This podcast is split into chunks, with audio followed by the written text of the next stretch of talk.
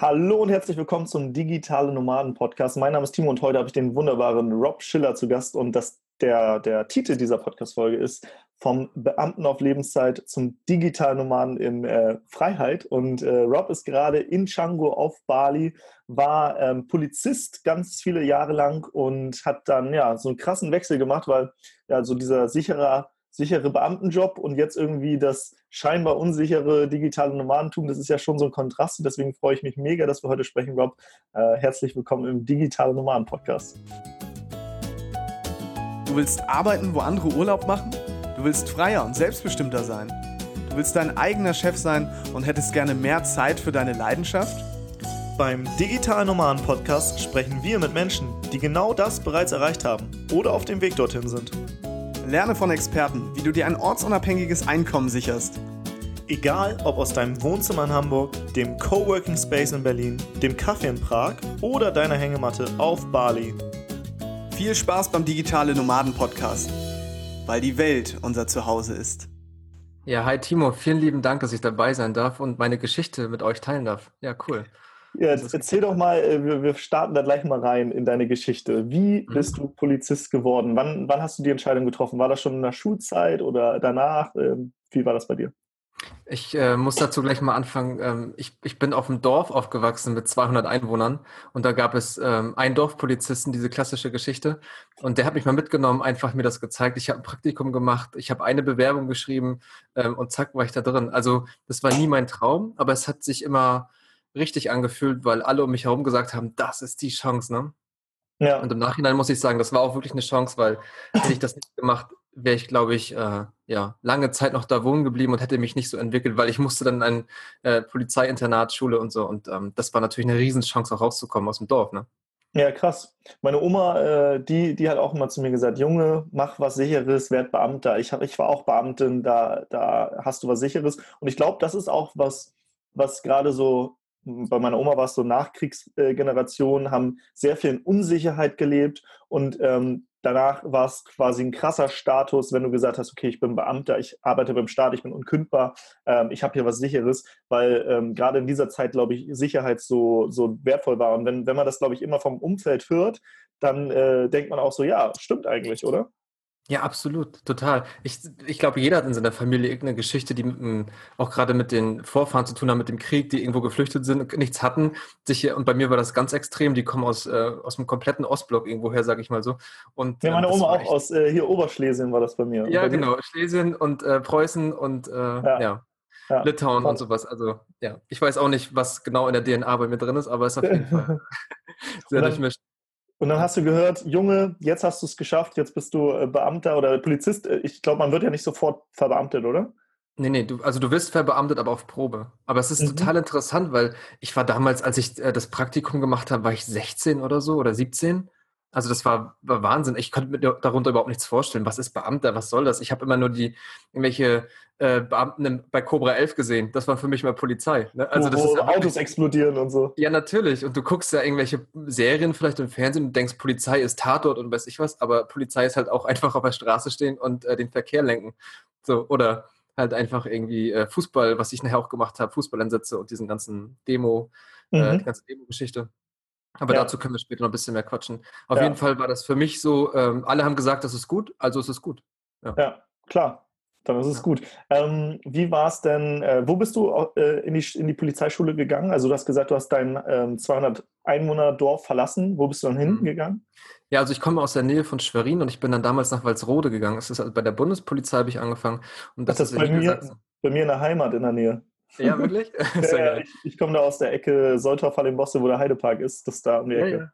Geil. Ja, genau. Und ich bin dann nach Walsrode und ähm, das war für mich schon eine Weltreise. Ne? Also wirklich irgendwie, du bist dann gefühlt jeden Sonntag losgefahren, warst dann ähm, unter Gleichgesinnten, die natürlich auch älter waren. Alle hatten irgendwie so ein bisschen ähm, gute Schule abgekriegt, hatten aber auch Bock auf Party so ein bisschen und hatten natürlich auch Lust, irgendwie da auch durch Matsch zu kriechen und irgendwie sich da auch ähm, echt aus, ausgiebig, ja, so auch zu lernen. Durftest du, durftest du auch umsonst Bahn fahren? Ich glaube, Bundeswehr-Leute äh, dürfen auch umsonst Bahn fahren, oder? Polizisten auch? Ja, in Uniform, genau. Ah, Aber dann bist ja. du auch, wenn was ist, im Dienst. Ich habe das auch jahrelang gemacht und habe da auch, äh, bin nach Frankfurt gefahren, auch habe dann nachher die letzten fünf Jahre in Cuxhaven gearbeitet, bin zur See gefahren, da kann ich auch noch ein bisschen was erzählen. Und ähm, genau, ich bin dann auch oft mit Bahn gefahren, ja, und, und mhm. ähm, dann mit Uniform, genau. Ja, dann äh, gehen wir nochmal so in diese, diese Zeit, wo du in der Polizeischule warst. Du hast gesagt, okay, ähm, viele Leute, die aus, ich sag mal, wahrscheinlich eher akademischen Hause kamen oder zumindest selber Akademiker dann irgendwie waren, äh, aber auch Bock auf Party machen. Wie war so die Zeit dort?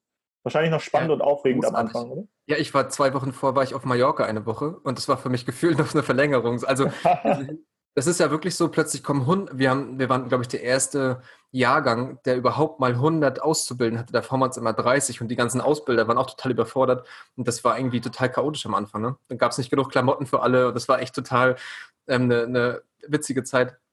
Und du kommen halt irgendwie Leute aus allen Himmelsrichtungen, aus ganz Deutschland zusammen und lernen sich erstmal kennen. Und das ist halt wie so ein, äh, fettes Hostelgelage, äh, so sage ich mal jetzt so, ne? Wo du irgendwie, ja, so ein bisschen so Thailand Fullmond Party, glaube ich, auch so ein bisschen mit bei. Aber das gibt sich ganz schnell wieder, wenn du die erste, äh, ersten Noten eingefahren hast, die dann wirklich unterm Strich sind und dann wird dann auch ins Gewissen geredet.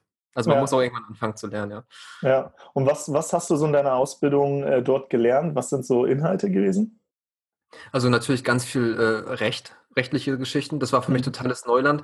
Die meisten, die Abitur hatten, also ich kann das sagen, ich habe nur ähm, Realschule und die meisten, die Abitur gemacht haben, die haben natürlich irgendwie schon so ein bisschen selbstständiges Lernen und, und sowas, auch äh, Didaktik und sowas gehabt. Für die war das einfach, aber ich musste mich da echt reinbeißen. Ähm, dafür war ich aber besser, wenn es darum ging, irgendwie ein Loch zu buddeln und irgendwie durch einen, unter dem Zaun durchzukriechen oder sowas oder im Sport oder so. Ne? Also es hat ja. sich aus, hat sich die Waage gehalten. Ja. Und dann äh, warst du wahrscheinlich irgendwann fertig und warst dann äh, zumindest mal äh, Beamter auf Probe oder bist dann ja irgendwo hin in den Job gegangen. Wo, wo war das und wie ging es weiter? Na, erstmal ging das große Zittern los, weil mittlerweile ist es so, dass die Leute gerade bei der Bundespolizei erstmal überall verstreut werden. Haben, äh, so, so, Frankfurt, München, die großen Dienststellen. Ah. Und ich, ich hatte damals noch Glück, ich bin dann nach Ratzeburg gekommen und das war natürlich eine halbe, halb, dreiviertel Stunde von Schwerin entfernt. Das war ein Glücksgriff für mich. Und ich bin dann an die Einsatz, Einsatzabteilung gekommen und habe dann dort äh, ja erstmal wieder neu laufen lernen müssen, weil du dann natürlich wieder der, der Rookie bist, sag ich mal so, und alles dir beibringen lassen musst und sagen musst, wie es läuft und so. Und das ist aber eine aufregende Zeit, weil du plötzlich ähm, natürlich nicht nur dementsprechend mehr Geld verdienst, aber halt auch mehr Verantwortung hast und dann auf dich alleine gestellt bist. Ne? Also du musst plötzlich mhm. äh, viele Sachen auch selbst handeln. Das war dann schon sehr, sehr interessant und spannend, ja. Okay, wie, wie lange hast du das da dann gemacht? Also ich habe das dann ungefähr vier bis fünf Jahre gemacht und ähm, da gab es dann Einsätze, die haben mein Leben absolut verändert und auch geprägt. Das war unter anderem zum Beispiel die Love Parade in Duisburg. Da war ich damals im Einsatz und ähm, das hat bei mir auch, das war ein Jahr nach der Ausbildung, total was im Denken verändert, weil ich plötzlich gemerkt habe, dass der Staat nicht bedingungslos für dich da sein kann. Und das hat auch was mit, natürlich auch irgendwo mit, irgendwo nachher weit entfernt mit Rente zu tun, aber auch irgendwie direkt, dass es keine absolute Sicherheit gibt. Also allein was schon Polizei. Äh, wer das vielleicht noch in Erinnerung hat, damals war die Love Rate in Duisburg und ähm, die, ja, wie jetzt in den 30ern, wenn das vielleicht noch wissen, ähm, dort damals zwölf Leute, glaube ich, gestorben und sogar vielleicht noch mehr im Nachhinein, weil die Veranstaltung viel zu, das Veranstaltungsgelände viel zu klein war für viel zu viele Menschen. Es war geplant für 250.000, es kam über eine Million und mhm. da gab es einen engen Tunnel, wo sich äh, leider Menschen gegenseitig totgetreten haben. Und das mitzuerleben, ähm, wie quasi so ein, das war ein bisschen wie im Krieg, ich möchte das nicht vergleichen, weil da, das, das steht mir nicht zu, aber das war einfach unglaublich prägend und ähm, das mitzuerleben, wie Menschen Menschen verlieren, obwohl sie Spaß haben wollen, das ist, äh, und dann auch das im Nachhinein zu sehen. Ich weiß noch, ich bin mit einem Kollegen damals am Gelände gewesen und der war, du kennst ja so auch so Typen, die, die haben irgendwie von allem so Ahnung und der sagte vom Gefühl her, du, wenn ich das hier sehe, das geht morgen schief. Das, das haut oh. nicht hin. Die ja. Zahlen haben ja alle, du bekommst irgendwann eine Relation auch für Menschenmassen so. Und ähm, das im Nachhinein zu wissen, wo sich dann Feuerwehr, Polizei, Sicherheitsdienst und auch Stadt Duisburg sich das hin und her geschoben hat, das hat total in mir was bewegt, weil ich einfach gedacht habe, es geht nicht mehr um die Opfer, es geht nicht mehr um die Sache, sondern nur noch um äh, ja, seinen Arsch zu retten. Ne? Wer, wer ist quasi schuld und da irgendwie die Schuldfrage im Nachhinein rauszukriegen? Ja, absolut. Das, ähm, diese Schuldfrage, das ist ja auch, also ich sag mal, ich habe Soziologie studiert und da ist es so, man äh, guckt an, äh, man guckt sich Systeme an und je nachdem, in welchem System man sich befindet, denkt man anders. Wenn du digitale Nomade bist, dann bist du auch in einem System, denkst anders als andere. Wenn du äh, Polizeibeamter bist, dann denkst du anders als Rettungskräfte. Wenn du äh, Feuerwehrmann bist, denkst du wieder ein bisschen anders als äh, die die, die Rettungskräfte oder die Mhm. Polizei. Und was ich gemerkt habe, ich war auch bei einem Unfall, ähm, wo eine Frau von einem ähm, Rollerfahrer angefahren wurde. Mhm. Und äh, der, äh, sie ist einfach auf die Straße gerannt mit so einem Koffer und er ist in sie reingefahren und da war keine Ampel und so weiter. Und ähm, der Rollerfahrer ist dann noch in so ein Auto reingefahren. Und ganz viele waren bei, bei, bei der Frau, bei der ging es äh, nicht so gut. Und ähm, bei dem Rollerfahrer war niemand. Dann bin ich da hingegangen und habe ihn so ein bisschen beruhigt. Der war total unter Schock.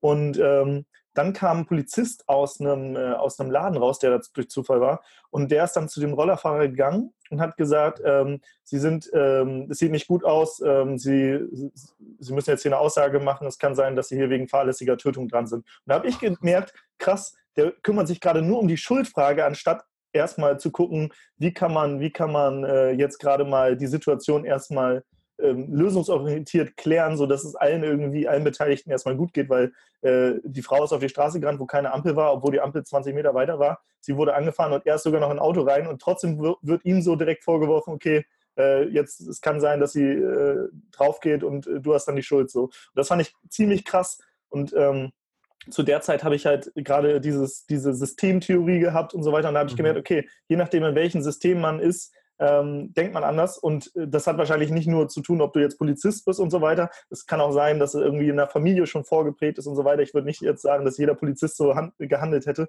Aber das fand ich, das fand ich in dem Moment ziemlich krass. Ähm, und ja, wo, wo du es jetzt gerade angesprochen hast, dass bei der Love Parade danach auch so erstmal die Schuldfrage irgendwie hin und her geschoben wird und gar nicht so das, das äh, thematisiert wurde, dass, dass da ähm, eigentlich ja Menschenleben draufgegangen sind, obwohl man das hätte vielleicht verhindern können.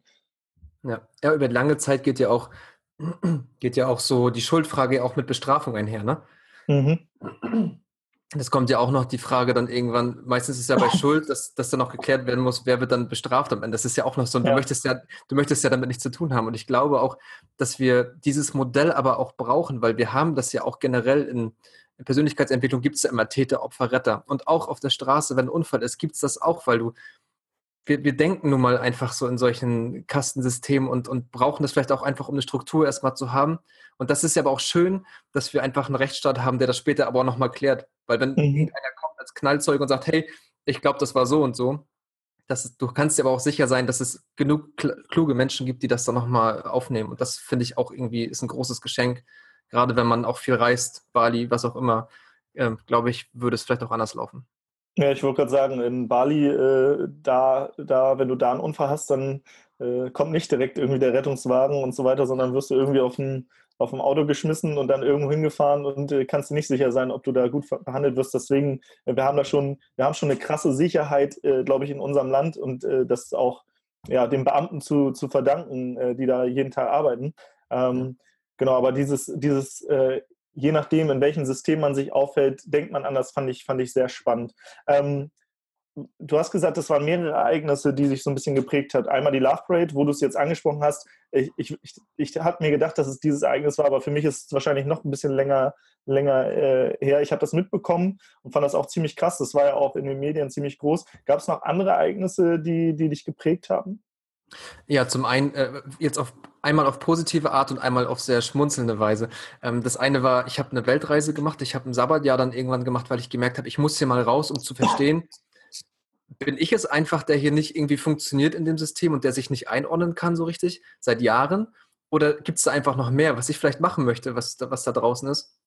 Ich habe dann eine Weltreise gemacht mit meiner Freundin, habe ein Sabbatjahr natürlich äh, dann gemacht und das hat das positiv verändert, weil ich gemerkt habe, wow, es gibt so krasse Lebensentwürfe und so viel zu sehen und so viel zu machen. Und jeden Tag geht hier, bin ich gerade ne, hier aus Bali, jeden Tag geht die Sonne hier unter, du hast einen geilen Sonnenuntergang und du entscheidest halt, möchte ich den sehen oder nicht. Und das ist halt jeden Ja. Tag gleich und du kannst halt auch ins Büro gehen. Und Ja. äh, na, das ist halt einfach so eine schöne Anekdote. Und das andere war, ich habe dann ähm, kurz vor der Weltreise habe ich einen Brief bekommen von der, ähm, das heißt immer so schön, Bundesamt für Vergütung. Und da war meine, äh, stand drinne, meine Dienstzeitberechnung ist äh, am 30.06.2050 kann ich in, in die Pension eintreten. Und diese Zahl war für mich so riesig, 2050. Weißt du, wie weit das ist? Also das ist noch mal, das war noch mal doppelt, also noch mal länger, als ich alt war. Und wenn ich mir vorstelle, was ich schon alles gemacht habe, von der Schule, von der, weiß ich was, vom, ne, das war für mich so, oh mein Gott, das muss ich, das, das soll ich noch alles so lange machen. Und da habe ich gemerkt, ähm, und da würde ich würde gerne an der Stelle auch sagen, dass ich meine Arbeit halt immer gewissenhaft gemacht habe und ich gemerkt habe, ich werde mir nicht gerecht, ich werde den Menschen nicht gerecht, mit denen ich arbeite, mit den Kollegen und ich werde auch den Menschen, mit denen ich zu tun habe im, im beruflichen ähm, Wesen auch nicht gerecht. Und spätestens dann sollte man die Reißleine ziehen und was anderes machen. Ja, aber du, du bist ja auch noch äh, trotzdem erstmal im System geblieben, oder? Oder war das schon später? Du bist ja, glaube ich, nochmal dann ähm, zur Küstenwache gegangen, ne? Ja, genau. Ich habe dann ähm, irgendwann gemerkt, dass diese ganzen Fußballeinsätze und dieses äh, Hin und Her durch Deutschland fahren, dass mir das immer keinen Spaß mehr macht. Und mhm. dann habe ich gedacht, okay, jetzt mache ich was anderes. Ich bin so ein bisschen wasseraffin aufgewachsen, habe gesagt, okay, dann fährst du mal zur See und bin dann äh, zur maritimen Fachhochschule gegangen, könnte man sagen, äh, in Neustadt in Holstein und habe dann dort ähm, ja nochmal eine Ausbildung gemacht, anderthalb Jahre. Bin dann zur See gefahren, vier Jahre. Währenddessen war auch das Sabbatjahr. Und äh, das war für mich schon echt äh, die einzige Lösung, wo ich gedacht habe, da könnte ich mich noch wohlfühlen. Aber es ist einfach so, ähm, wenn es von innen herauskommt, dann kannst du außen so viel ändern, wie du willst. Ähm, das, das bleibt einfach. Ne? Du bringst, nimmst die Probleme einfach mit. Ja, was ich bei dir gemerkt habe, ist so diese, dieses typische, du hast so einen Ruf in dir und verweigerst den erstmal, weißt du? Mhm. Es kommt dieser Ruf, der sagt, okay, du willst eigentlich was anderes, du bist hier nicht im System glücklich, ähm, du willst vielleicht mehr Kreativität ausleben, dein eigenes Ding machen, Selbstentscheidungen treffen und nicht immer die Entscheidung von oben quasi bekommen. Und dann hast du aber trotzdem gesagt, okay, nee, ja, komm, ich wechsle erstmal innerhalb des Systems so ein bisschen und hoffe, dass es da irgendwie besser geht. Und du hast diesen Ruf erstmal verweigert. Und das ist ganz bei ganz vielen so, dass sie erstmal diesen Ruf verweigern und erst später dann irgendwie durch ein, ähm, ja, durch irgendein Ereignis sagen, okay, jetzt muss ich da raus. Was war das Ereignis bei dir? Also erstmal muss ich dazu sagen, dass ich ähm, das äh, nach rückblickend sogar richtig gut fand, dass ich zu dem Zeitpunkt das noch, ich hätte das noch gar nicht tragen können. Wenn ich mhm. damals hätte ähm, arbeiten sollen von oder jetzt am Strand sitzen und arbeiten, ich hätte, ich hätte Party gemacht, ich wäre losgezogen. Also du brauchst eine bestimmte Entwicklung, um einfach auch das neue Lebensmodell tragen zu können. Ich wäre damals überhaupt nicht bereit dafür. Ich hätte auch gar nicht gewusst, was ich hätte machen sollen und so. Das kommt dann einfach nach und nach. Und dieser innere Ruf wird so groß, und ähm, trotz der ganzen Zweifler, die ich um mich herum hatte, ne, was meinst du, wenn du das ansprichst auf Arbeit, erstmal so mit vertrauten Leuten in der Familie, die sagen, bist du bescheuert? Du kannst doch hier nicht so einen Beruf aufgeben, wo du jetzt, du könntest dich jetzt wirklich zurücklehnen und ich würde mein ganzes Leben Geld kriegen. So. Ja. Das wäre so, wäre einfach. Ich, ne, ich müsste nicht, ich bin halt auf Lebenszeit verbeamtet, aber Lebenszeit klingt auch schon so, wow. Ne? Und das ja. war für mich einfach, da habe ich gemerkt, das, das war einfach so ein Wachs, innerer Wachstumsprozess und ähm, ja, es, es ging einfach irgendwann nicht mehr anders. Und dann triffst du halt einfach kleine Entscheidungen und dann plötzlich für, seh, sah ich mich dann im Gespräch mit meinem Chef, wo ich gesagt habe, ich gehe. Und das war dann so, wow, okay, dann ist es jetzt so. Ne? Wie, wie ist das zu dem Gespräch gekommen? Na, ich habe erstmal ähm, mich immer vage gehalten, wie ich auch mich innerhalb der Polizei weiterentwickeln möchte. Da musste natürlich auch, ich hätte jetzt äh, studieren können noch innerhalb der Polizei, hätte noch einen Aufstieg machen können. Und das wär, hätte bedeutet, ich hätte nochmal zwei Jahre wäre zur Schule gegangen, hätte dann danach 250 Euro mehr gehabt im Monat. Und wenn mhm. ich mich jetzt zwei Jahre hinsetze und hier an mir arbeite, dann ist es vielleicht fünfmal so viel oder zehnmal so viel, ne, was dann dazu kommt. Und das ja. ist schon, ähm, ja, das ist, äh, einfach cool, dass man da so, so, durchgeht und das so macht. Und dieses Gespräch kam zustande dann, indem ich einfach das, das Gespräch gesucht habe und gemerkt habe, es geht einfach nicht mehr anders. Du musst jetzt eine Lösung finden, weil es standen auch nachher Lehrgänge an, die ich hätte besuchen sollen, dadurch kam, wollte ich nicht mehr und ähm, ja, das passte dann einfach so. Ne? Wie, wie bist du denn auf das Thema digitales Nomadentum gekommen? Und ähm, ich glaube, du hast es dir dann ja auch irgendwann so zum Ziel gemacht, okay, das, das will ich erreichen. Mhm ganz klassisch durch einen Reiseblog. Also ich habe damals, ähm, ich, ich weiß noch, ich lag in, in wie heißt die Insel? Auf den, auf den in QS war ich mit meiner Freundin das erste Mal in Amerika. Ich lag auf dem Bett im Sunset Motel. Das weiß ich noch heute, wie es aussieht von außen, weil das war echt gigantisch. Und da habe ich das Buch gelesen von ähm, ähm, Tom Chimoy ähm, und äh, von Tim Chimoy und habe das gelesen mit dem I Love Monday. Und das war für mich total so, wow, krass, da gibt es noch mehr als jetzt irgendwie. Es gibt Leute, die mögen Mon montags. Das ist, war voll geil. Und ich habe damals schon Conny Bisalski toll gefunden, habe äh, Sebastian Canaves, habe mir dann das Blockcamp von denen geholt, habe einen Blog aufgebaut, wieder zugemacht, hin und her. Ich fand dieses Lebensmodell einfach cool, Reisen und Arbeiten zu verbinden. Das war für mich schon immer magisch und anziehend. Ja. Mhm.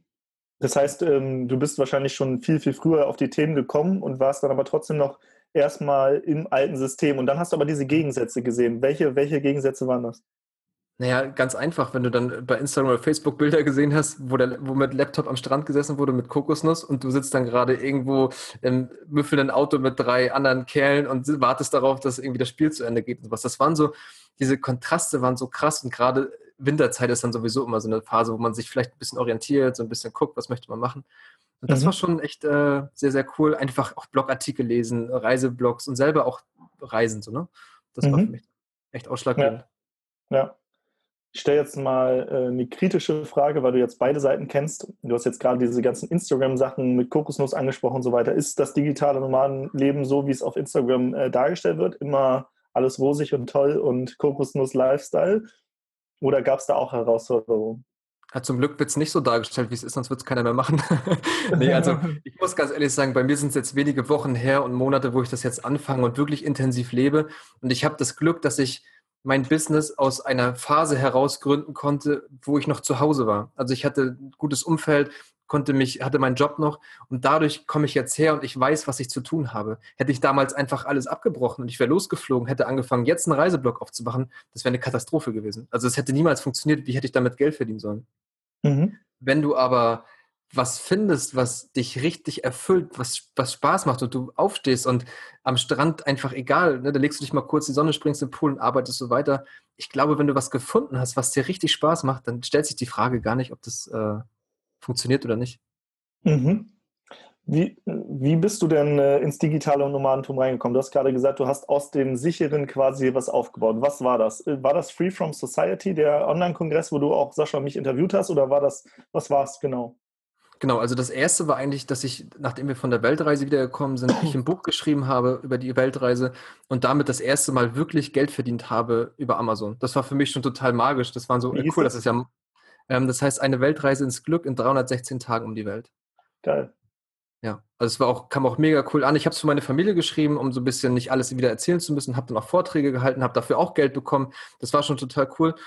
Ähm, und dann wussten wir halt nicht, was wir machen sollten und plötzlich kam Online-Business und ähm, einen Online-Kongress zu machen. Und das war erstmal irgendwie so, okay, cool, wenn das Universum mir das jetzt schickt und äh, innerhalb von fünf Tagen zehnmal als Werbung präsentiert, dann muss da jetzt irgendwie was dran sein. Ich vertraue dem jetzt einfach mal. Und dann haben wir das gemacht, haben uns da reingefuchst, haben uns auch einen, einen Techniker nebenbei an die Hand genommen. Ähm, ich habe mir dann auch ganz, ganz viel selber beigebracht, mache das mittlerweile dann auch äh, für andere Menschen jetzt ähm, und ähm, habe das jetzt in meinem, als Business von meiner Freundin übernommen, dass ich da den Technikteil mache und auch so. Das ist halt ja, ich habe es mir halt ein Stück weit selber beigebracht und ich bin dann so reingerutscht und irgendwann gemerkt, okay, cool, jetzt können wir damit Geld verdienen, wir kündigen unsere Wohnung und jetzt geht's los. Ne?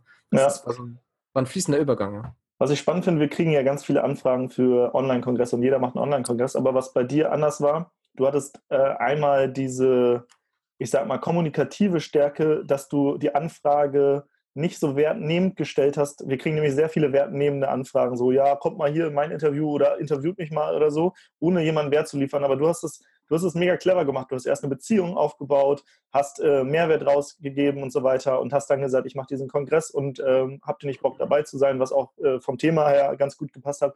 Und ähm, warst einfach ein netter Typ so. Also ich glaube, das ist halt auch was, was du vorhin gesagt hast. Hättest du früher gestartet, vielleicht wärst du noch gar nicht die Person gewesen, die das, die das hinbekommen hat. Aber du, du hast es mega, mega gut gemacht. Und dann im Nachhinein habe ich mir das ja auch angeschaut und so weiter. Und du hattest ja am Anfang gar keine Ahnung von Online-Business. Trotzdem hast du Sachen gemacht, die ich bei ganz vielen anderen nicht gesehen habe.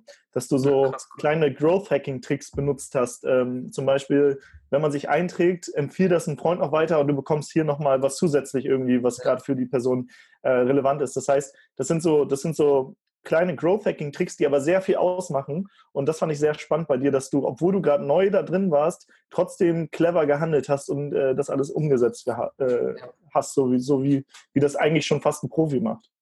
Ja, vielen lieben Dank erstmal für das Kompliment. Ähm, das war viel, viel intuitiv, weil man natürlich auch viel von anderen lernt. Ne? Also das ist ja jetzt, sind ja viel, sind ja ähm, keine Geheimnisse. Wir haben jetzt auch neue Sachen entwickelt für, für die jetzigen Projekte, für das ähm, Online-Retreat, was wir dort machen.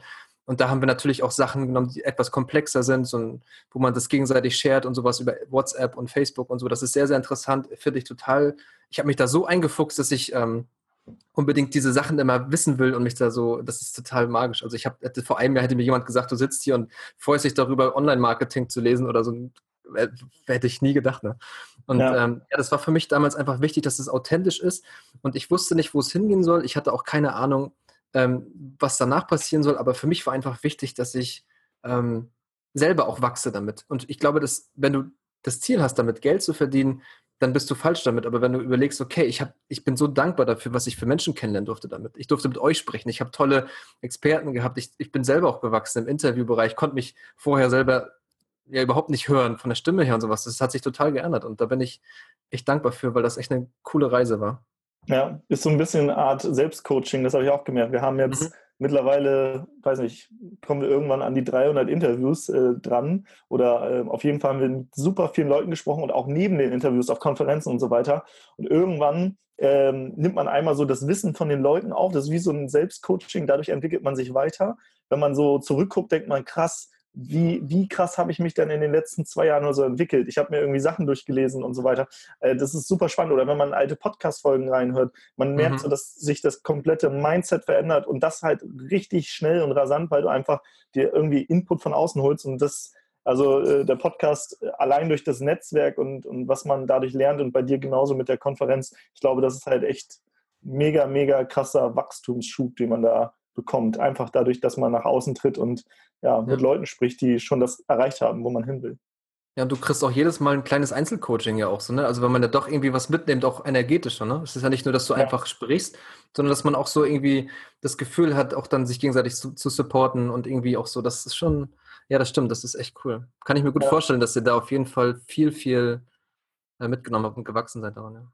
Ja, und du sprichst halt mit Leuten, die weiter sind als du. Ne? Wir hatten, weiß nicht, einen Frank Thelen zu Gast, wir hatten irgendwie einen Tobias Beck zu Gast, wir hatten ganz viele Leute zu Gast, die, die, die einfach nochmal noch mal deutlich weiter sind. Und wenn du merkst, krass, die haben ein ganz anderes Mindset, die, wenn deine Messlatte hier ist, dann ist der, deren Messlatte irgendwo, ich mhm. komme nicht so hoch. Mhm. Äh, und dann, dann ähm, veränderst du deine eigene Denkweise und erhöhst so deine Messlatte, dein, dein, dein äh, Standard wird einfach anders. Du setzt einen neuen Standard. Und wenn du das tust, dann wirst du automatisch wie so ein Magnet, da wirst du davon angezogen und auf einmal hast du ihn erreicht. Und der nächste Scheiße, ich muss mich wieder äh, in, in, den nächsten großen Teich bewegen, weil, wie sagt man, wenn man der größte Fisch im Aquarium ist, dann muss man halt irgendwie das Aquarium wechseln, dann geht man in den Pool. Und wenn der Pool zu klein wird, dann geht man irgendwie in, in den See. Und wenn der See zu klein wird, in den Ozean und so weiter.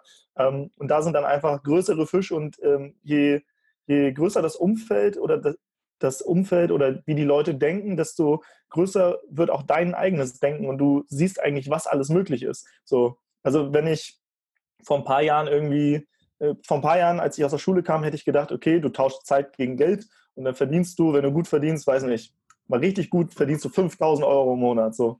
Und wenn du dann irgendwann merkst, ah, okay, es gibt Selbstständigkeit, da kannst du noch mehr verdienen. Und dann merkst du irgendwann, krass, aber diese Selbstständigkeit, da tauscht auch noch Zeit gegen Geld. Es gibt Unternehmertum, da kannst du Systeme schaffen und auf einmal das exponentiell viel, viel, viel mehr noch reißen. Ähm, und das ist halt, glaube ich, das, was man, was man immer wieder mitbekommt, wenn man einfach mit Leuten spricht, die schon höher sind. Und diese Reise finde ich auch mega spannend und die sehe ich auch bei dir so mega, mega geil.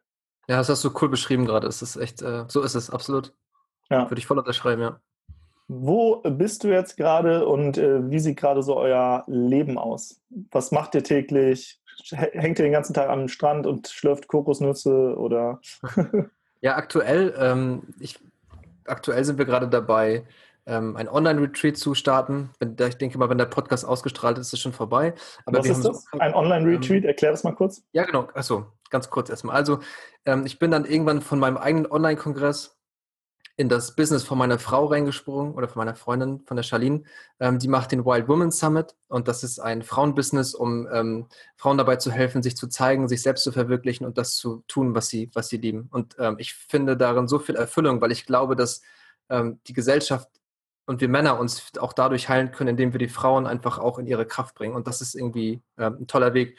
Und wir haben auch ähm, dort mit dem Online-Kongress angefangen, das war super cool, aber wir haben gemerkt, dass dieses kostenlose Konsumieren irgendwann ähm, den Leuten irgendwie den letzten Schub nicht so gibt, wirklich was zu tun. Und mhm. da haben wir gesagt, okay, was machen wir jetzt? Wir machen jetzt einen Online-Retreat daraus. Das heißt, wir packen da morgens Meditation rein, wir packen praktische Übungen rein, wir packen wieder Soul Sessions rein, also Interviews mit den Expertinnen, machen da Live-Q, äh, so, so Live-QAs und äh, begleiten die Leute damit dann irgendwann auch in ein ähm, mit, mit Membership, so wo man dann halt einfach auch sich noch weiterentwickeln kann und Coaching und so. Und das ist halt irgendwie gerade unser Hauptding. Das sind gerade viele Ideen, die wir gerade umsetzen und ähm, aktuell arbeiten beim Online-Retreat, was dann wahrscheinlich auch schon vorbei sein wird, wenn ihr das äh, hört. Und ähm, genau, das ist Ende Februar. Und das ist einfach richtig, richtig cool. Da steckt so viel Mehrwert drin und so viel Kraft. Das ist einfach cool. Und unser Tag sieht so aus, dass wir halt morgens aufstehen, am Pool gehen, Frühstück essen, dann drei, vier Stunden am Tag arbeiten, kon konzentriert, weil das habe ich mir auch beigebracht, wirklich fokussiert mich hinzusetzen, alles aus zu arbeiten und ähm, den Rest des Tages schön essen, am Strand liegen und äh, digital Nomade sein. Aber Junge, du musst doch acht Stunden arbeiten. Das habe ich vorher immer gehabt, ne, dass du wirklich bemessen wurdest. Da wurde gesagt, hey, du hast jetzt zehn Minusstunden, du musst jetzt mal einen Dienst machen oder irgendwie sowas. Ne? Ich hatte dann teilweise schon minus 200, weil ein Schiff ausgefallen ist und so. das war wirklich, mein Mann muss sich wirklich hier sein, mach doch einen Strich, so ist doch scheißegal, weißt du. Und jetzt ist es einfach so, ich teile mir die Zeit ein, ich weiß, okay, morgen muss das und das fertig sein. Ich habe so ein, ich also ich habe irgendwie voll so, so, ein Brain auch entwickelt dafür, so Strategien mir zurechtzulegen. Und ähm, ja, das ist, das ging immer unter bei der Polizei, weil für Kreativität und so solche Sachen ist kein Platz. Ne? Das denken andere für dich. Und das hat sich jahrelang versteckt und das kommt gerade raus. Deswegen überrolle ich manchmal so meine Freundin mit meinen Ideen. Ja, das finde ich spannend, äh, weil du, was du ja ansprichst, ist ja dieses, okay, ich arbeite, ich messe meine Arbeitsleistung nicht anhand der Zeit, die ich absitze, sondern anhand der Ergebnisse, die ich produziere. Und das mhm. ist halt auch so ein Mindset-Shift, den äh, Angestellte erstmal machen müssen, ne? dass sie nicht mehr sagen, okay, ich musste jetzt acht Stunden sitzen und dann äh, selbst wenn ich nichts mehr zu tun habe, alle Mails sind beantwortet, alle, keine Ahnung, ich, ich habe mhm. heute einfach nichts mehr zu tun. Jetzt müsste ich kreativ werden, aber Kreativität darf ich hier nicht ausleben, weil von oben kommen die Ansagen, deswegen langweile ich mich jetzt hier zu Tode, gehe mal in die Kaffeeküche, trinke mal einen Kaffee, quatsch mit den Kollegen, aber eigentlich hättest du schon irgendwie Feierabend machen können, aber geht noch nicht, weil du noch deine, du musst hier, hier ausstechen, wollte ich gerade sagen. Ja, ja. Stechuhr. Ja. Äh, und und äh, was du jetzt beschrieben hast, dass du sagst, okay, ich setze mir ein Ziel, heute soll sollen die drei großen Ziele erreicht werden. Und wenn die erreicht sind, dann mache ich Feierabend. Und äh, wenn ich fokussiert daran arbeite, brauche ich keine acht Stunden, sondern drei, vier Stunden. Finde ich, äh, finde ich, finde ich spannend, dass du da ähm, auch in die Richtung gehst. Und du hast gesagt, du hast da Techniken. Was sind so deine Techniken, dass du fokussiert daran arbeiten kannst? Ja, auf jeden Fall. Äh, äh, wir haben, was wir jetzt eingeführt haben bei uns, dass wir so Rituale machen morgens, dass wir erstmal so ein, so ein Mindset-Ding machen. Wir machen erstmal eine Meditation, dann sprechen wir unsere Ziele, die wir haben, dann so ein schönes äh, Ritual, was wir so runter sprechen für uns. Und das gibt schon mal so erstmal so einen Fokus in den Tag und dann setzen wir uns wirklich Ziele, sagen, okay, das und das muss heute gemacht werden. Zum Beispiel, wir suchen Sponsoren, dann sagen wir, okay, wir setzen uns hin, machen jetzt ein Video dafür, machen es alles fertig, machen die Seite fertig raus und dann ist auch gut. Und ähm, zu zweit ist das natürlich viel, viel ähm, einfacher, bin ich ganz mhm. ehrlich. Weil ich merke oft, dass es mir noch schwerfällt, das loszulassen, wenn ich jetzt fertig bin und das ist erst mittags, mir auch wirklich die Zeit zu geben, jetzt surfen zu gehen oder irgendwas Cooles zu machen oder im Roller über die Insel zu fahren, weil ich könnte dann wirklich bis um 10 abends arbeiten und wäre tot danach. Ne? Das wäre natürlich ja. echt, das macht ja auch den, das macht ja auch keinen Sinn, weil du dann einfach auch nicht effektiv arbeiten kannst. Aber wirklich zu sagen, okay, jetzt ist Arbeitszeit, wir setzen uns beide an den Laptop und ähm, ja, das Gefühl sagt dann schon, wenn es genug ist. Ja, das ist, glaube ich, auch sowas, was man äh, noch quasi so drin hat, so dass man sagt, ach, ich kann doch nicht um zwölf Feierabend machen, ich äh, ja. äh, könnte jetzt noch das und das und das machen, dass man sich dann so ein bisschen ähm, ja selbst auch ähm, ja, so ein bisschen Regeln aufersetzt, okay, ich mache dann auch wirklich Feierabend, weil sonst in der Selbstständigkeit ist es halt wirklich sonst so, dass du selbst und ständig sein könntest, weil du kannst hier immer noch irgendwie äh, eine Grafik schöner machen, als sie schon ist ja. und hier was und diesen Perfektionismus muss man, glaube ich, muss man, glaube ich, auch ablegen können, weil wenn man äh, versucht, dann äh, alles perfekt zu machen, kommt man nie raus. Und das hast du mir mhm. auch im Vorgespräch erzählt, dass bei dir das lange so war, dass du nicht ins Starten gekommen bist. Du, du hast ja. viel konsumiert und so weiter. Was ist da so dein Tipp an die Leute, wie sie vielleicht jetzt wirklich äh, ihr Leben umkrempeln und sich den Traum-Lifestyle zum Beispiel aufbauen? Mhm.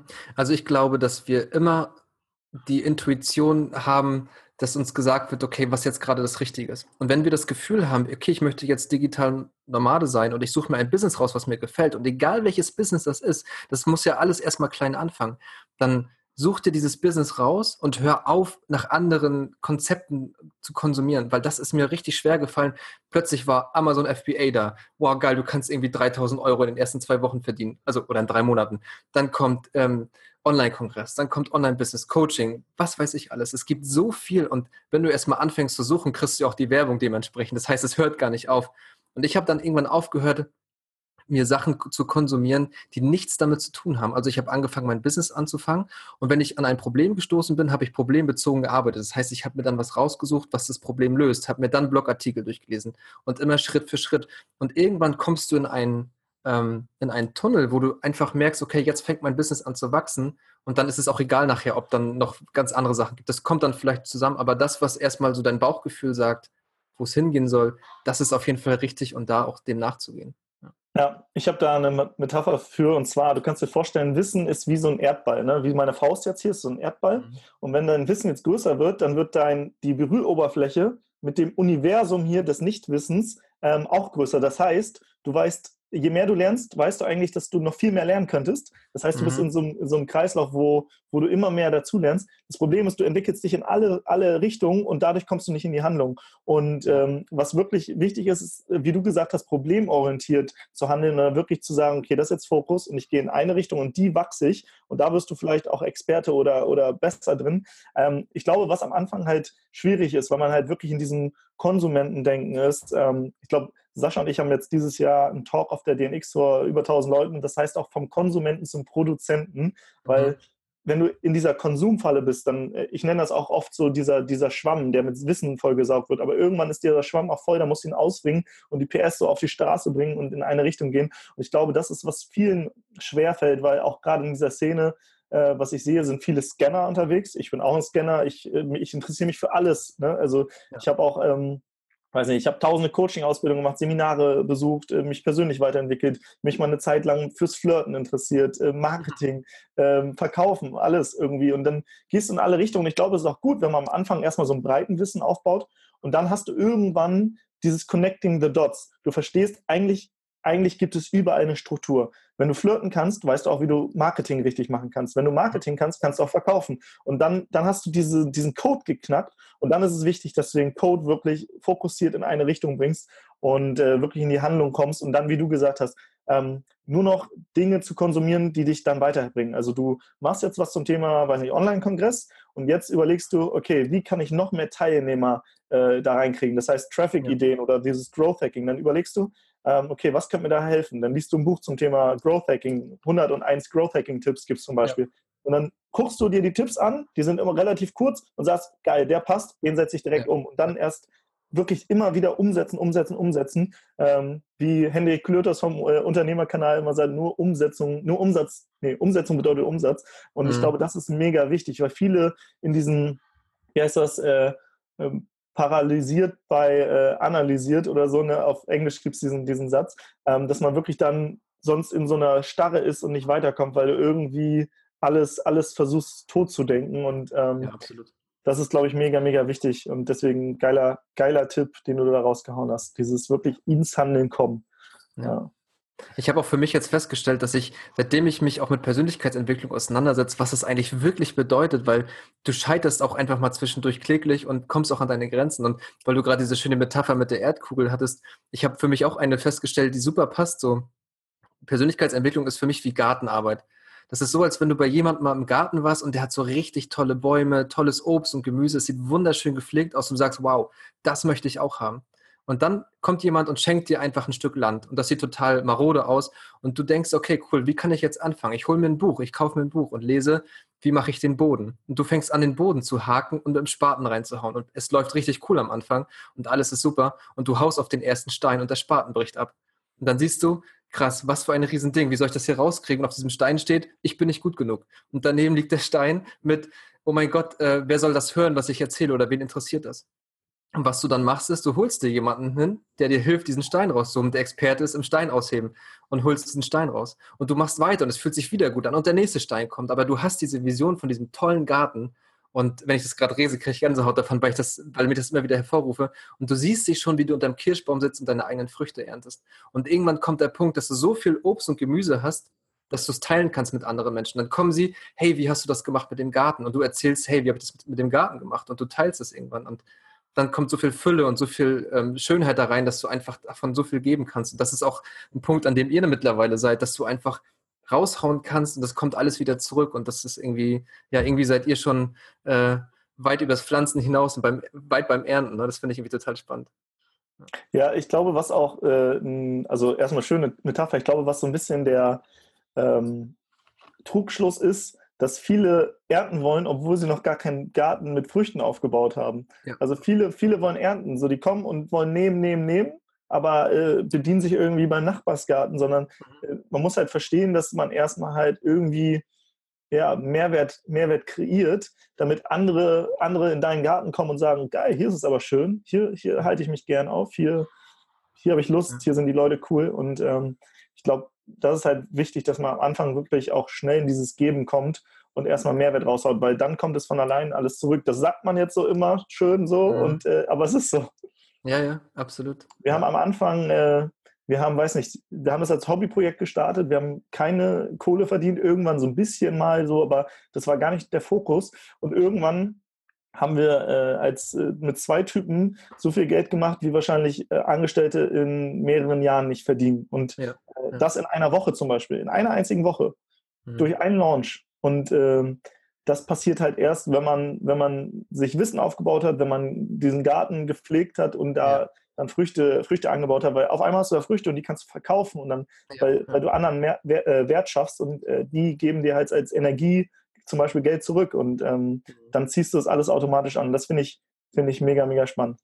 Auf jeden Fall, wenn du diese, weil du gerade von diesen Früchten sprichst, wenn du jetzt aber von jemandem anderen die Früchte nimmst und die verkaufst und es kommt jemand, hey, wie hast du die gezüchtet, wie hast du das gemacht, dann bist du natürlich unauthentisch. Und wenn du diesen Weg gegangen bist, wirklich vom ersten Spatenstich bis hin zur Ernte, dann bist du wirklich ein Experte und dann kannst du das nachher auch teilen, kannst andere Leute darin ausbilden, die das auch weitergeben und so. Und dann kommt so richtig Tiefe und so richtig Erfüllung rein. Und das finde ich, glaube ich, allein das zu schaffen, das ist schon, glaube ich, für mich eine große Motivation. Und deswegen bin ich da so Feuer und Flamme für dieses ganze Projekt. Ja, was würdest du denn jetzt Leuten sagen, die sagen, ah, ich bin gerade im sicheren Job, äh, mhm. ich weiß nicht, irgendwie habe ich da was in mir, das sagt, ah, es macht eigentlich alles nicht so Spaß. Ich habe zwar ein, zwei nette Kollegen, deswegen habe ich noch nicht gekündigt und gehe da mhm. weiterhin, aber irgendwie dieser sichere Job hält mich so ein bisschen davon ab, den Traum zu leben. Ja, also ganz einfach, wir haben, wir leben in dem geilsten Land auf dieser Welt, auch wenn wir es nicht sehen. Aber wir haben so viele Möglichkeiten mittlerweile und ähm, durch die Digitalisierung natürlich, das sagt man ja auch überall, aber einfach auch mit dieser Rückfallebene, dass du, dir kann ja wirklich gar nichts passieren. Das Schlimmste, was dir passieren kann, ist, dass du eine Wohnung bezahlt bekommst und dass du dann auch noch Essen kriegst und so. Ne? Also ich glaube, die Hürde, wenn wir das reinkriegen, dass die Hürde überhaupt gar nicht groß ist, die wir gehen können und dass es einfach die beste Zeit gerade ist, sich selbstständig zu machen, denn ich habe mich damit auch auseinandergesetzt, auch bei mir, so mit der, in der Arbeit, mit der Rente, mit dem Rentensystem, dass in 20, 30 Jahren es einfach komplett überhaupt nicht mehr aufgeht, dieses, diese Rechnung, weil wir mehr Rentner haben als Arbeiter.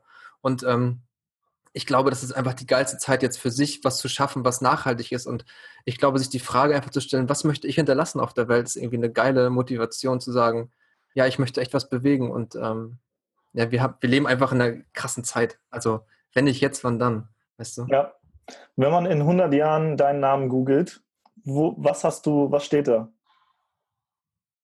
Hat das, Leben von, ja, hat das Leben von Millionen Menschen verändert und äh, ja, ich glaube, das wäre das. Mhm. Inwiefern verändert? Einfach oder hat die Gesellschaft nachhaltig verändert, weil wir einfach in äh, eine viel glücklichere und erfülltere Zeit kommen, wo jeder wirklich das machen kann, was er lebt. Und da können wir über Grundeinkommen sprechen, da können wir über Selbstständigkeit sprechen. Ich denke, wenn jeder in seiner Exzellenzzone ist und vielleicht auch in seiner Geniezone, dann gibt es auch Menschen, die Bock haben, Friseur zu sein oder Bäcker zu sein oder das aber wirklich aus vollem Herzen machen. Und das ist einfach eine Gesellschaft, die ich glaube, ähm, auch viel bewegen kann in der Welt, ob das jetzt Plastikmüll ist, ob das einfach Umwelt ist. Ich glaube, du brauchst einfach so eine Gesellschaft, die für sich genommen schon glücklich ist und dann äh, ja, und das anzutreiben, äh, jetzt mit dem Frauenbusiness mit meiner Freundin zusammen, ist auf jeden Fall eine große Motivation. Und wenn das da stehen würde, wäre ich sehr, sehr glücklich. Geil. Ich habe jetzt äh, gerade ein Wort gehört, wo ich jetzt super gern mit dir noch sprechen würde. Äh, ich überlege gerade, wir machen ein neues Fass auf. Ähm, aber ich glaube, ich mache es. Zur Not schneide ich das hier und mache zwei Interviews drauf oder so. Okay. Äh, du hast gerade das Thema Grundeinkommen angesprochen. Ja. Ähm, Finde find ich mega spannend. Warum äh, hast du das gerade äh, genannt? Weil ich finde, dass es unabdingbar ist für unsere Gesellschaft. Für ich, also es, es tut mir im Herzen weh, wenn ich sehe, wie Leute drei Jobs machen müssen, um eine Familie zu ernähren.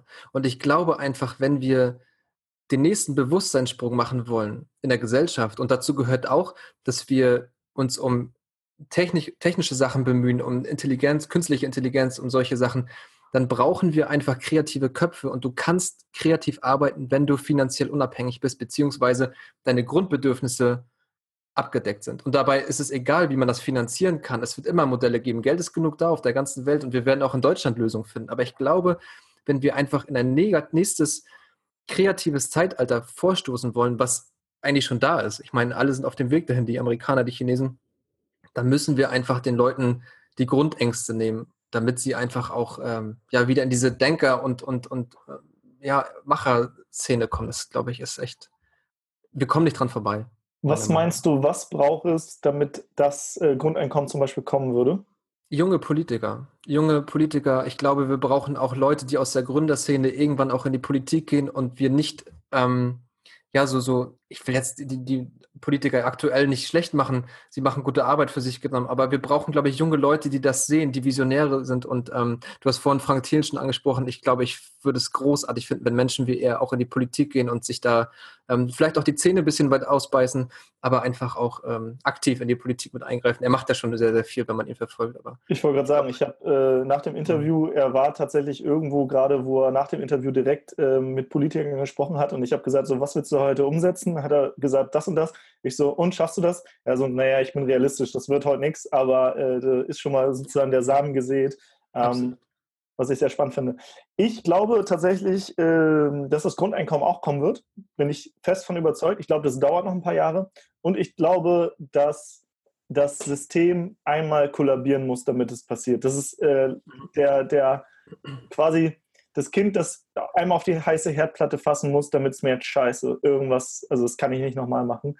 Ich glaube, dass wir es nicht schaffen, äh, in der nötigen Zeit, wo wir es brauchen, das über über, ähm, also da bin ich so ein bisschen anderer Meinung gerade von dir. Also ich glaube, langsam wird es funktionieren, junge Politiker, aber ich glaube, das, das wird so schnell gehen, dass wir es benötigen, dass wir einmal quasi auf, heiße, auf die heiße Herdplatte fassen müssen und dann merken, scheiße, jetzt muss radikal was verändert werden. Und ich bin mal gespannt. Ich, äh, mein Tipp sind, in 15 Jahren haben wir es. Mal gucken. Also ja, es gab es aber, ja, es aber auch schon, wenn du in die Geschichte von Deutschland guckst, so das ist auch eine große Massenarbeitslosigkeit oder andere Länder. Und es ist einfach so, dass wir durch Schmerzen lernen und dann ins Handeln kommen, natürlich. Wenn plötzlich Wasser knapp werden würde, würden wir uns plötzlich Gedanken machen, ähm, wie wir mehr Wasser, mehr sauberes Wasser bekommen. Aber es ist einfach so, dass wir leider erst das machen, wenn es wirklich äh, schon kurz vor Schluss ist. Ich meine, 15, das sind 15 Jahre in der Politik, das sind ähm, vier Perioden, ne? Drei, vier Perioden, ja. Ja, das ist, ich glaube, dass da bis dahin einfach ähm, der, der, ja, die Grundsubstanz dafür nicht da ist. Und ich glaube auch, dass es so kommen wird, wie du sagst.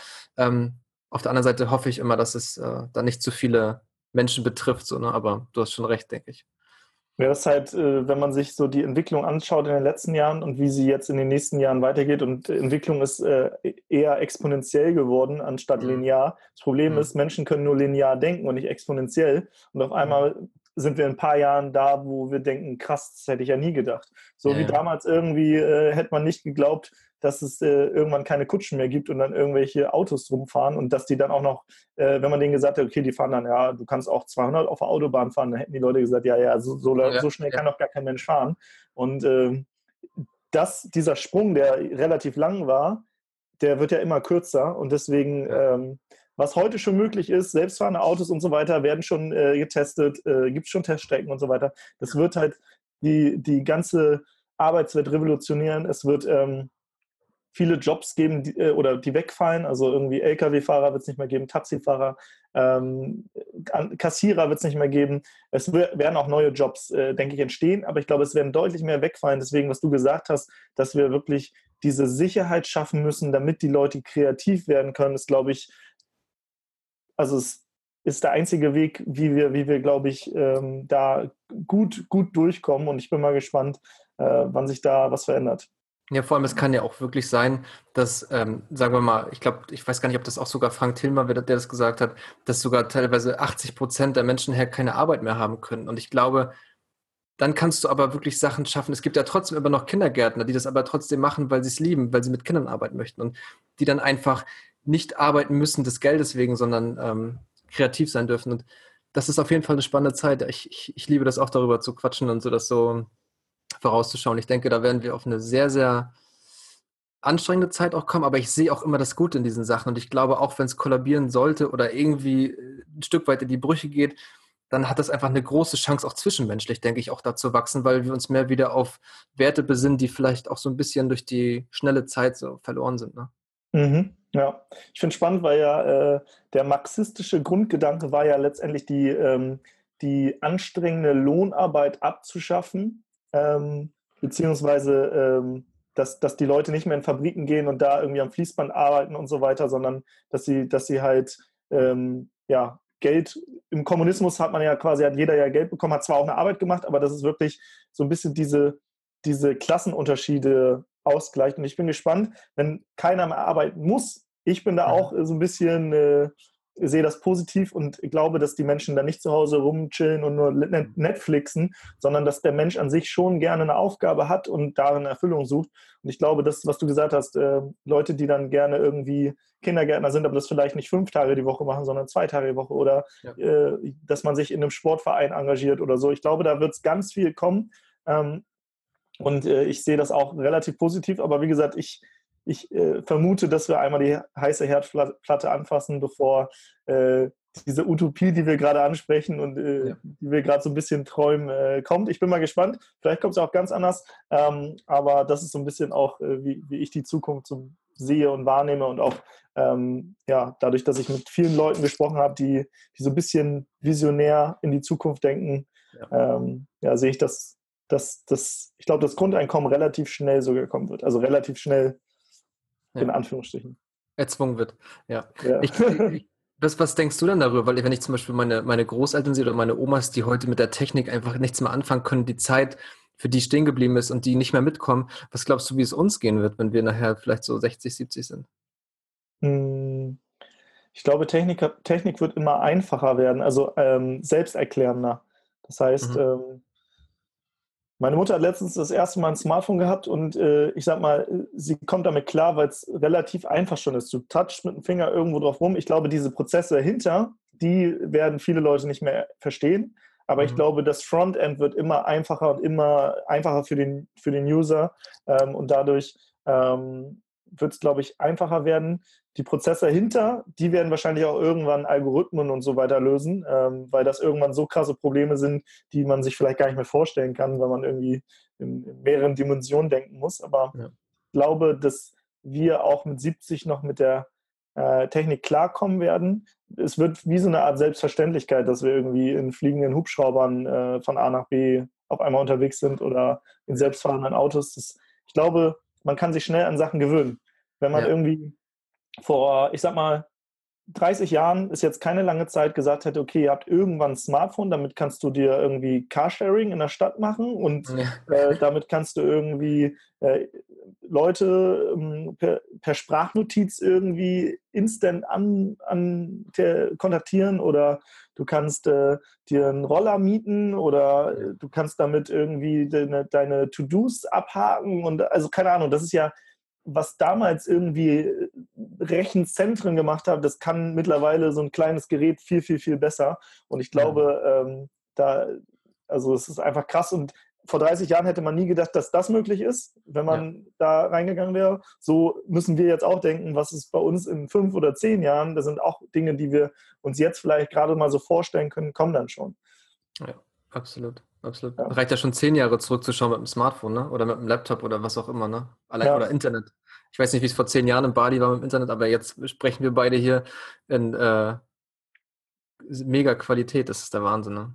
Absolut. Es ist äh, hier ununterbrochen gute Qualität. Und das Ding ist, du kannst ja auf einmal mit Handgepäck um die Welt reisen, hast trotzdem deinen dein Job dabei, weil du ein mega flaches, äh, hier so ein Arbeitsgerät hast. Dann hast du ein Handy noch.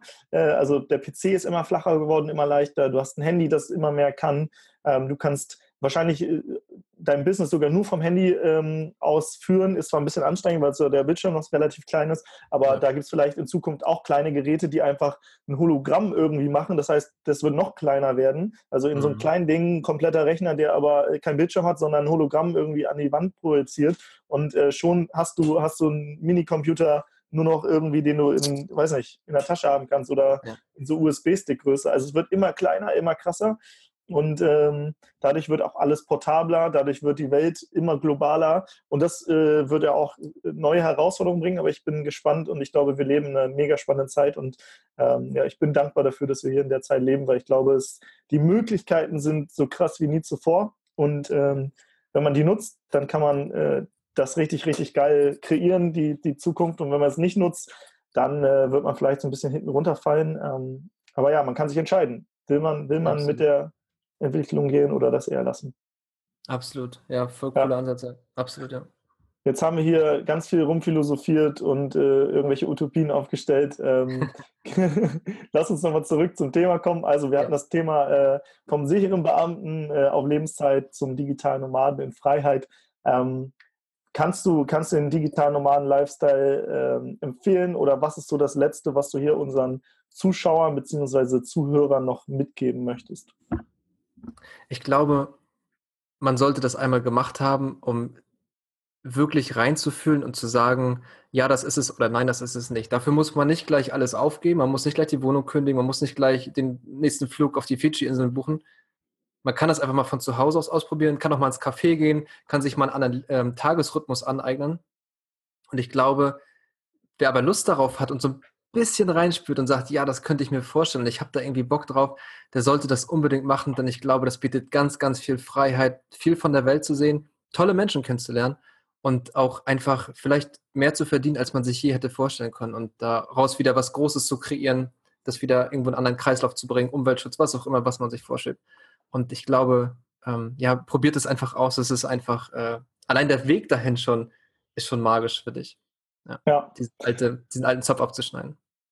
Vielen, vielen Dank, Rob, dass du hier dabei warst. Du bist ein geiler Typ und äh, es hat mir sehr viel Spaß gemacht, hier mit dir zu quatschen. Und ich würde sagen, äh, ich wünsche dir jetzt noch einen schönen Abend in äh, Canggu. Bei mir fängt der Tag ja erst quasi gerade an. Äh, da haben wir so ein bisschen Zeitverschiebung und ich werde jetzt mal hier weitermachen. Timo, vielen lieben Dank, dass ich dabei sein darf, dass ich meine Geschichte teilen darf. Und ich äh, trinke jetzt einen Bindtank für dich mit. Und äh, ja, vielleicht sehen wir uns im März dann hier auf der Insel. Stimmt, ja. ja. Äh, ich, äh, ja, ich glaube, wir sehen uns. Sascha ist Alles ja äh, entweder schon da oder jetzt in ein, zwei Tagen da. vielleicht lauft ihr euch ja auch über den Weg. Sehr cool. Ja, ist ja klein hier alles, ja. Hau rein. Danke dir. Ciao, ciao. Ciao.